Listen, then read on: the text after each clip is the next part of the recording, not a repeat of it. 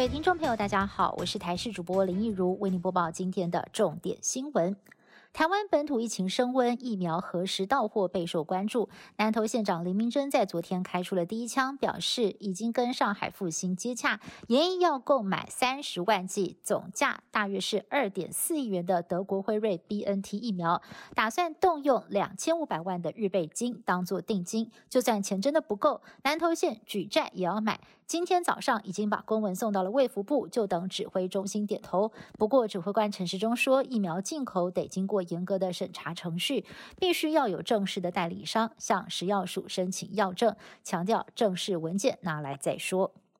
为了防堵疫情扩散，指挥中心要强化三级警戒，共有五大规范，也请大家要特别注意了。像是外出一定要佩戴口罩，违者将不再劝导，直接开罚了。针对不得营业的娱乐场所，更是要严格查缉，如果私自营业，包括了业者跟顾客都要重罚。而陈时中直说，这种就是明知故犯，要严格法办。还有包括了餐饮全面外带十连制，民众去超市补货要减少次数。一次多买一点，结婚不宴客，丧礼不公祭。三级警戒期间，所有的宗教场所不对外开放，宗教相关活动也全面停办。新冠肺炎疫情严峻，位在双北的联合医院各院区首当其冲，医疗量能吃紧。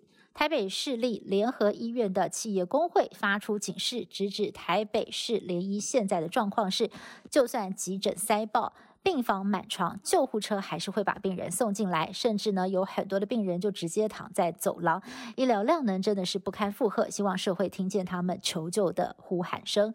而对于医护人员的心声，指挥官陈时中也坦言，整体医疗是非常紧张的，但是绝对没有崩溃，因为还在积极的备战当中。而北市联合总院长黄胜坚表示，会持续的加开专责病房，也会加速支援医护，减轻同仁的负担。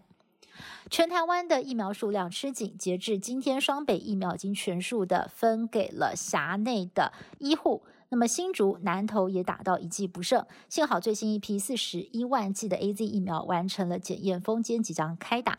明天会先根据县市人口数发配十五万剂。至于疫苗接种顺序，仍然是第一线医护人员、防疫相关人员优先，自费与年长者先暂缓。而就算疫情严峻，面对中国大陆有意免费的送疫苗给台湾，指挥官陈时中态度还是很强硬。他直言，对于中国没在打的有兴趣，有在。爱打的则是不敢用。本土确诊病例不断的攀升，死亡个案也创下了单日新高。指挥中心在今天宣布新增了十一例的死亡个案，年龄是介于五十到七十岁之间，大多是免疫力较差且具有慢性病史。而指挥中心呢也提到了快乐缺氧，患者可能会在几个小时之内血氧浓度急速下降，导致病情恶化，来不及救治。而现在将针对居家隔离对象或者是阳性确诊患者订定详细的指引，也将补助地方政府添购血氧。机避免发现过慢延误就医。日本东京奥运停办与否争议持续延烧。先前有民调表示，超过八成的日本人不希望举办。二十六号，就连日本著名的媒体朝日新闻社也发表社论，公开的反对冬奥。朝日新闻是冬奥的第三级赞助商，属于官方合作伙伴，赞助了至少六十亿日元，折合台币大约是十五亿。而现在公开的表达反对立场，也让冬奥再次的面临打击。南韩准备要口罩解封了。南韩打过一剂疫苗的人比例大约是百分之七点五，完成接种的更只占百分之三点八。政府为了鼓励民众多多接种疫苗，南韩政府在二十六号宣布，七月起打过一剂疫苗的民众外出不用戴口罩，参与宗教活动也不受人数的限制，生活可以逐步的恢复正常。